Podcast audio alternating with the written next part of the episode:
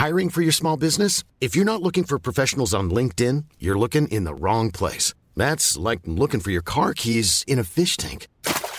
LinkedIn helps you hire professionals you can't find anywhere else, even those who aren't actively searching for a new job but might be open to the perfect role. In a given month, over 70% of LinkedIn users don't even visit other leading job sites. So start looking in the right place. With LinkedIn, you can hire professionals like a professional. Post your free job on linkedin.com slash people today.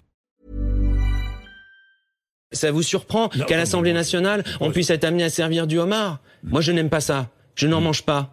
J'ai une allergie, j'ai une intolérance euh, aux, aux crustacés, aux fruits de mer. Je n'aime pas, je ne prends pas de champagne. Je déteste le caviar. Le champagne, ça me donne mal à la tête.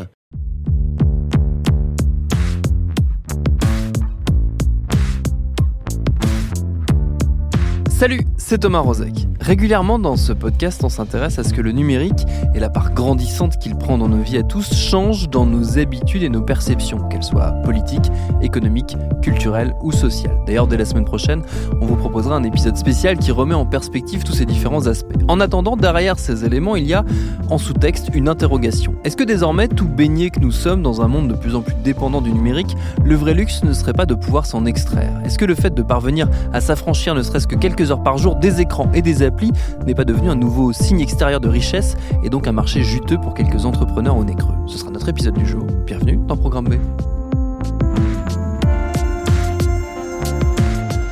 Avant toute chose, posons les termes de la réflexion, parce que derrière le concept parfois un peu flou de luxe se cache un certain nombre de réalités et tout un ensemble de constructions socio-culturelles que des chercheurs s'emploient à disséquer. C'est le cas de Marc Abélès, il est anthropologue, directeur de recherche au CNRS et directeur d'études à l'EHESS, l'école des hautes études en sciences sociales. Je l'ai appelé pour lui demander très simplement, le luxe, c'est quoi? En réalité, euh, la, question du luxe... Euh, elle donne, elle donne lieu à un certain, un certain relativisme, parce que chacun peut, peut, dire que telle ou telle chose est de luxe en fonction de sa, sa perception, de ses attentes et tout, mais, mais il y a quand même, disons, des, euh, des critères. Moi, moi, pour moi, il y a une chose qui est très importante, c'est je, je, je, définirais le luxe en fait euh, comme quelque chose euh, comme ce qui n'a pas de prix, ce qui n'a pas de prix, ce qui dépasse en fait l'ordre de la de, de la valeur simplement marchande. C'est-à-dire, euh, quand on dit ce qui n'a pas de prix, ça veut dire aussi ce qui coûte évidemment généralement très très cher. Mais il y a quelque chose qui est qui se situe dans une sorte d'au-delà et qui a souvent été d'ailleurs perçu comme euh, relativement euh, subversif euh, dans la mesure où on associait le luxe à l'idée de, de luxuriance, voire à l'idée de, de, luxure justement. Donc il y a toujours eu un débat au fond sur sur la nature du luxe et sur les valeurs en fait euh, que, véhiculait le luxe. Certains considérant que ces valeurs étaient étaient des valeurs négatives et considérant que, que le luxe finalement ça devait être dénoncé et que c'était c'était quelque chose qui était au fond euh, pas moral, immoral, etc. Donc c'est comme ça. Moi, pour moi, pour moi, le, luxe, la question du luxe, elle tourne autour de de, de cela et, et évidemment il y a tout un, tout un ensemble de choses qui sont de l'ordre sociologique. C'est un type de consommation. Quelle est le, une consommation de luxe? Qu'est-ce que c'est? Euh, quelle, euh, Donc c'est lié à une idée de, il y a une idée de, de rareté qui est, qui est, qui, est, liée aux produits de luxe. Ça paraît très, très, très important. Il y a une idée de, de je dirais, de, de, de futilité qui est liée au luxe, c'est-à-dire quelque chose qui est quelque chose qui est inessentiel, chose dont on n'a pas un besoin immédiat. Donc il y a une opposition entre le luxe et, ce qui est de l'ordre du besoin, de, la nécessité. Hein, on, a besoin de, nourriture pour, manger, mais on n'a pas besoin nécessairement de caviar, etc. Donc c'est une des idées qui, qui, sépare un peu le luxe.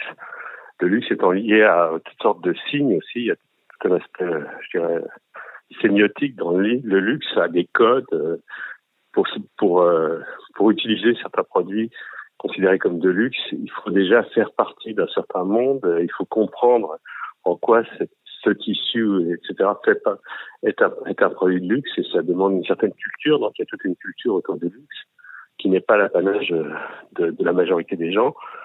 on peut comme ça expliquer au fond que le luxe est du domaine plus de la la culture que du domaine de, de la nature. Une des, un des derniers, une des dernières grandes mutations de la, de la mondialisation, c'est évidemment la, la, la, grande part que prend le numérique dans nos vies.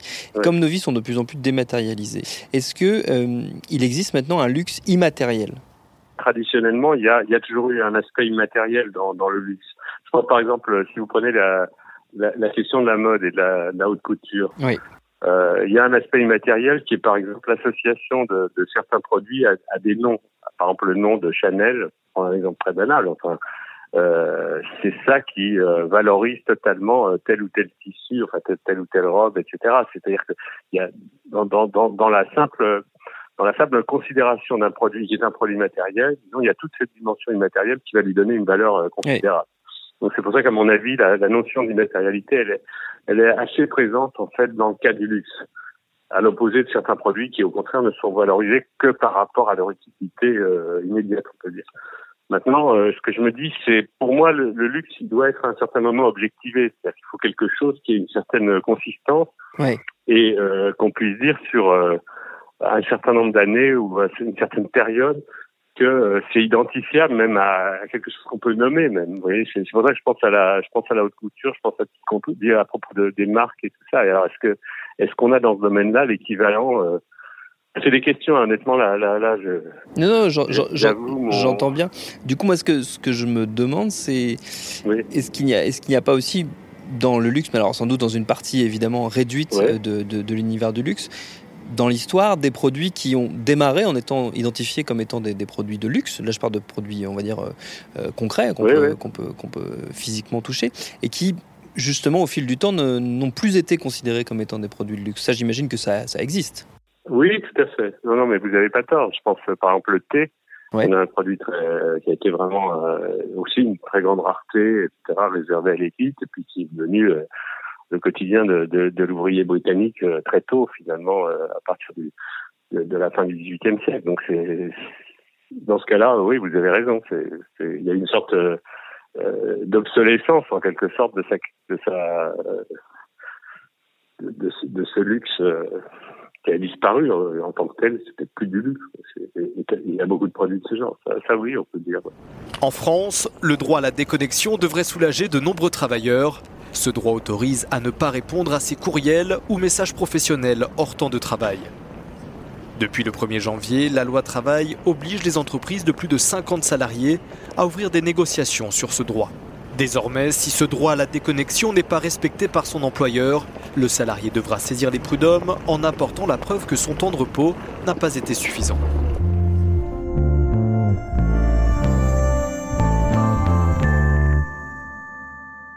Si le monde numérique ne coche pas toutes les cases des définitions du luxe qu'on a rapidement évoquées à l'instant, la capacité qu'on a de s'en passer, de se permettre de se dégager même temporairement des outils numériques, c'est pour le coup un indicateur intéressant de statut social. C'est assez concrètement un luxe auquel tous les salariés n'ont pas réellement accès, même si la loi prévoit désormais un droit à la déconnexion inscrit dans le Code du travail. La meilleure preuve de son caractère luxueux, c'est que la déconnexion, justement, c'est devenu un secteur de conquête commerciale, notamment, et c'est toute l'ironie, pour des boîtes issues du numérique. J'ai demandé à ma consoeur Lucie Ronfaux du Figaro, une habituée de ce podcast, s'il y avait désormais un marché de la déconnexion. Alors un marché du luxe, je ne sais pas, mais en tout cas un marché de la déconnexion en soi, oui. Euh, il est encore un peu balbutiant, mais il a bien augmenté ces, dernières années. Alors euh, bah ça a commencé, c'est assez marrant parce qu'en fait ça, a commencé plutôt par un business euh, d'indépendants, de consultants, euh, personnes qui font payer 100 dollars, 200 dollars les cours de déconnexion. Ça a commencé aussi par les colonies de vacances euh, ouais. sans portable. Euh, je sais pas si si si vous, tu vois ce que c'est, mais enfin c'est des colonies de vacances. C'est vraiment c'est des adultes qui vont et qui s'engagent à ne pas utiliser leur portable, etc. Donc des ça, stages ça existe. de détox numérique. Voilà, stages de détox numérique euh, qui sont généralement réservés à des gens qui sont effectivement bien intoxiqués. Euh, donc ça, ça, ça, ça, existe depuis euh, ouais 5 6 ans assez facilement. Sauf que sont entrés dans la danse bah, les, les, premiers concernés, en l'occurrence les, les, grandes boîtes du numérique. Et bah, ces deux ouais ces ces deux dernières années, Google, Facebook, Apple ont tous lancé des options en fait relatives à la déconnexion. Alors c'est des options gratuites. Hein. en fait, c'est des, des paramètres qui ont été ajoutés à leurs produits. Donc par exemple, dans le cas de dans le cas de Facebook sur Instagram, on peut mettre une limite au-delà de laquelle on va avoir une petite pop-up qui dit attention, vous avez passé 15 minutes par jour sur Instagram, par exemple. Moi, c'est la limite que j'ai mise, par exemple. euh, pour euh, Apple, sur les iPhones, on peut aller consulter dans ses paramètres euh, non seulement le temps passé, mais aussi les types d'applications utilisées. Et c'est assez fin d'ailleurs. On peut, on, peut euh, demander le nombre de temps qu'on peut utiliser sur chaque type d'application. Par exemple, on peut mettre temps illimité sur les mails, mais temps limité sur les réseaux sociaux au hasard. Pareil, YouTube, c'est un truc similaire, euh, c'est une limite de temps, etc. Donc voilà, beaucoup plus de d'outils pour surveiller sa consommation. Euh, bon après, euh, la question de savoir si c'est efficace et si c'est pas aussi un peu un peu hypocrite, hein, parce que c'est quand même assez intéressant que ce soit les premiers concernés. Euh, qui, bah, qui, qui, qui essayent de nous désintoxiquer d'eux-mêmes, hein, euh, en un sens. Et ce qui est intéressant, c'est que justement le fait que ces outils soient intégrés dans les paramètres, soient intégrés dans le menu de ces, de, ces appareils, de ces sites, ça veut dire qu'on ne quitte jamais ces sites, on ne quitte jamais ces appareils. J'ai besoin de Facebook pour comprendre à quel point je suis accro à Facebook. Oui, il y a une forme de contradiction euh, intrinsèque. Et au-delà de, des GAFAM et des, grosses, euh, des grosses boîtes de, de la tech, il y a maintenant des petites entreprises, des startups qui se lancent sur ce marché de la déconnexion, en tout cas sur ce marché de la gestion euh, de, nos, de nos vies numériques. Je pense notamment à une boîte comme Superhuman euh, qui s'est lancée il n'y a pas longtemps et ça s'est d'ailleurs assez mal passé pour elle, son, son démarrage. Je ne sais pas si tu peux nous raconter un peu euh, ce qui s'est passé. Oui, alors Superhuman, c'est un, c'est un énième service qui prétend révolutionner l'email, hein, qui est un gros sujet pour les professionnels en général, parce qu'on est tous sur nos emails tout le temps. Et donc, c'est un service qui, de mémoire, demandait 30 dollars par mois pour, en gros, passer beaucoup moins de temps sur sa boîte mail, avec des algos dans tous les sens, pour trier, pour trier les emails, etc. Donc, ça faisait euh, je crois que ça a été ça a été lancé il y a assez longtemps, mais ça a bien buzzé euh, ces derniers mois. Euh, ils ont fait une levée de fonds, beaucoup d'articles, etc. Sauf que en fait, un, je crois que c'est un expert en cybersécurité hein, qui qui a remarqué que, alors oui, certes, Superhuman nous épargnait le temps dans nos boîtes mail, mais que Superhuman c'était aussi une boîte en fait qui utilisait beaucoup beaucoup d'outils assez anti-vie privée en fait, notamment. alors je sais pas si les, les, les, ceux qui nous écoutent le savent, mais il y a des moyens en fait de savoir si, euh, pour une entreprise, si une personne ouvre ses mails. Euh, pour ça, on met ce qu'on appelle un, petit pixel, en fait, euh, qui est chargé comme une image. Et si je vois ce pixel, donc si j'ai ouvert le mail, ça envoie en fait une, une, réponse. Et donc ça, c'est des trucs que qu'on peut désactiver. Il y a des moyens de désactiver normalement. par exemple, sur Google, il suffit de demander, sur Gmail, il suffit de demander à pas charger les images.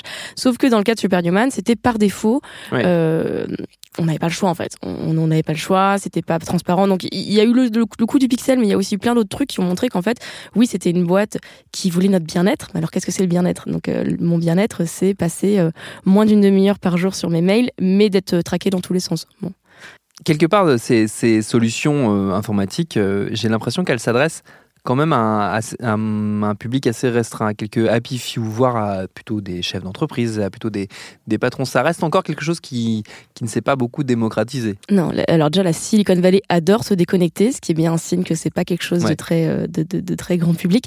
Euh, il y a eu tout un mouvement mené notamment par Tristan Harris, qui est un ancien euh, un ancien ingénieur de Google, qui a été l'un des premiers à, à, adresser le problème de la déconnexion, enfin de l'addiction en tout cas, de l'addiction aux réseaux sociaux, etc qui a montré que ces réseaux utilisaient beaucoup ce qu'on appelle des dark patterns, qui sont en fait des techniques de design pour vous rendre accro, hein, pour vous pousser. À... La raison pour laquelle parfois vous entendez des fausses vibrations dans vos oreilles en pensant que c'est votre portable, mais en fait c'est parce que euh, euh Google euh, ou Apple savent très bien nous rendre accro. Donc euh, c'est venu de, de, de, de, ce mec-là. Il y a beaucoup d'anciens ingénieurs, d'anciennes personnes à Silicon Valley qui ont dit attention, un on peu a comme sortes, des évadés d'une secte. Voilà, on a construit des monstres, etc. Et ces discours ont commencé à se propager au sein même de ces boîtes. Bah, typiquement, euh, Tristan Harris, maintenant, il donne des, il donne des cours à Google, euh, ce, qui est, ce qui est assez, euh, assez ironique en un sens. Et alors, c'est pas, enfin, cette tendance à la déconnexion, typiquement, un exemple que, que je cite souvent, c'est Steve Jobs. Steve Jobs, il voulait pas que ses gamins aient d'iPhone. Ouais. Il voulait pas, et ça, quand on regarde les écoles de la Silicon Valley, les écoles super privées qui coûtent extrêmement cher, les gamins, on leur donne un crayon, un papier et des jouets en bois. mais bah, c'est assez étonnant quand même, parce que c'est des gamins dont les parents construisent ses propres outils. Et dès qu'on sort un peu de cette bulle privilégiée, même, euh, par exemple, la déconnexion, les outils qu'ont mis en place Facebook, etc. Moi, autour de moi, moi, je suis parisienne, tous mes amis parisiens s'y sont mis. Euh, moi, à partir du moment où je, suis sortie de ma petite bulle euh, parisienne, etc. Enfin, je, je pense pas que mon père, par exemple, ait entendu parler de, de, de, de, ces outils, alors qu'il est tout aussi inquiet que les autres de cette addiction. Euh, mais ces outils s'adressent pas forcément à lui parce que déjà c'est des outils qui sont difficiles à trouver hein, dans les paramètres etc et puis euh, Ouais, c'est, je, je, sais pas, je sais pas exactement pourquoi est-ce que ça, n'atteint pas euh, plus de personnes, mais je pense que c'est fait en sorte. Enfin, Facebook n'a pas intérêt à ce qu'on dise toxique de Facebook. Hein. Donc, euh, Facebook peut calmer euh, les influenceurs entre guillemets qui sont les journalistes, les ingénieurs, en leur donnant des outils pour se calmer. Mais de, de, de, l'intérêt de Facebook, c'est que mm. la majorité, l'immense majorité de ses utilisateurs restent accros et aillent sur son service. Ça entre pour le coup en contradiction avec le droit euh, français notamment, euh, le droit du travail, qui a, évolué ces dernières années. Alors ça s'est fait de manière assez discrète. Euh, maintenant, le droit à la déconnexion est inscrit dans, le mhm. code du travail, mais il reste extrêmement flou. Je crois que c'est laissé à la, on va dire, à la libre acceptation, à la libre interprétation des entreprises. Oui, alors en théorie, le droit à la déconnexion, c'est notamment, ça porte beaucoup sur l'email, notamment le fait que un employeur ne, ne, ne, peut pas essayer de contacter un, euh, un employé euh, au-delà de je ne sais plus quelle heure, donc ça doit être 20h ou 21h euh, par mail, etc. et effectivement, oui, il y a, y, a, y a, un vrai flou artistique sur la question. On, peut aussi se poser la question de c'est, enfin, c'est quoi être connecté et c'est quoi être hmm. déconnecté, hein, parce que il y a aussi, comment dire, un, un moi, moi, à titre personnel, je suis pas persuadée que le fait d'être déconnecté du travail, mais connecté constamment à Twitter, Instagram, etc., ça me fasse tant du bien que ça. Euh, c'est différents types de pression, hmm. euh, mais euh, ça reste de la connexion et on est dans une dans une connexion permanente et c'est pour ça hmm. qu'au travail maintenant on attend de nous des réactions. Enfin, c'est la même, c'est le même mécanisme que euh, avant quand on envoyait un SMS, si tu me répondais pas pendant 4 heures, j'en avais rien à faire, ça m'inquiétait pas, c'était normal. Maintenant, euh, j'envoie un message via Messenger ou via WhatsApp, déjà je sais si le si le message est arrivé chez la personne. Je sais si le message a été lu par la personne. Je vois si la personne est en ligne ou pas. Si la personne est en ligne, qu'elle a lu mon message mais qu'elle me répond pas, je vais me dire bon, est-ce qu'elle me fait la gueule? Est-ce qu'elle m'en veut? Euh, Est-ce qu'elle veut pas me répondre? Est-ce qu'elle m'ignore, etc., etc. Euh, et ça, on en revient encore à la responsabilité des plateformes qui nous ont donné des tonnes d'outils euh, pour espionner les autres en fait. Sauf qu'en espionnant les autres, ben on se, on se fait du mal à soi-même on est quasiment à deux doigts d'un problème de santé publique, en fait. Mais j'ai pas l'impression que ce soit adressé de cette manière-là encore. Oui, c'est vrai. Euh, alors, à ma connaissance en France, euh, enfin même nulle part, il n'y a pas, y a pas trop de. de, de... C'est compliqué hein, de savoir euh, à quel point euh, les réseaux sociaux, les grandes plateformes nous font du mal, dans le sens où déjà un, bah c'est, enfin c'est consenti, oui, de la même manière que la club c'est consenti, mais il n'y a pas d'études sur le long terme. C'est très très récent comme changement. Hein, Facebook, ça a 15 ans, hein. donc 15 ans. Enfin, le temps qu'on a, le, temps qu'on s'inquiète un peu de ces trucs, on n'a pas eu le temps de, de, de faire des vraies études. Et par exemple le, cas qui, intéresse tout le monde et qui inquiète tout le monde, c'est les enfants. Euh, parce que là, on est en train de faire grandir la première génération d'enfants euh, qui est exposée depuis euh, l'année zéro. Euh, et on ne sait pas en fait, on ne sait pas ce que les écrans vont faire à leur cerveau. Il euh, euh, y, y, a des spécialistes qui disent que bah, les cerveaux ça évolue de toute manière et que les gens qui sont nés il y a 20 ans n'ont pas le même cerveau que les gens qui ont le cerveau aujourd'hui et que c'est pas grave.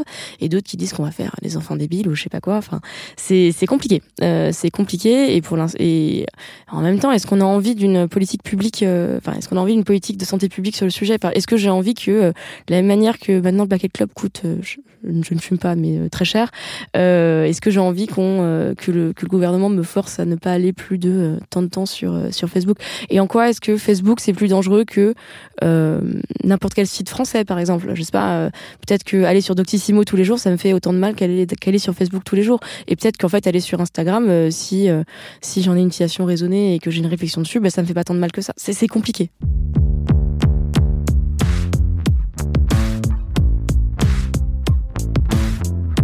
Je serais tenté d'ajouter qu'il va falloir inventer une éducation à la déconnexion. Ça s'inscrit d'ailleurs sans doute dans l'idée globalement de l'éducation au numérique qu'on a eu l'occasion d'évoquer dans plusieurs épisodes au cours de cette saison. Merci à Marc Abélès et Lucie Ronfaux pour la réponse. Programme B, c'est un podcast de Binge Audio préparé par Lauren Bess, réalisé par Vincent Hiver. Abonnez-vous sur votre appli de podcast préféré pour ne manquer aucun de nos épisodes, Facebook et Twitter si vous voulez nous parler. Et à demain pour un nouvel épisode. Binge.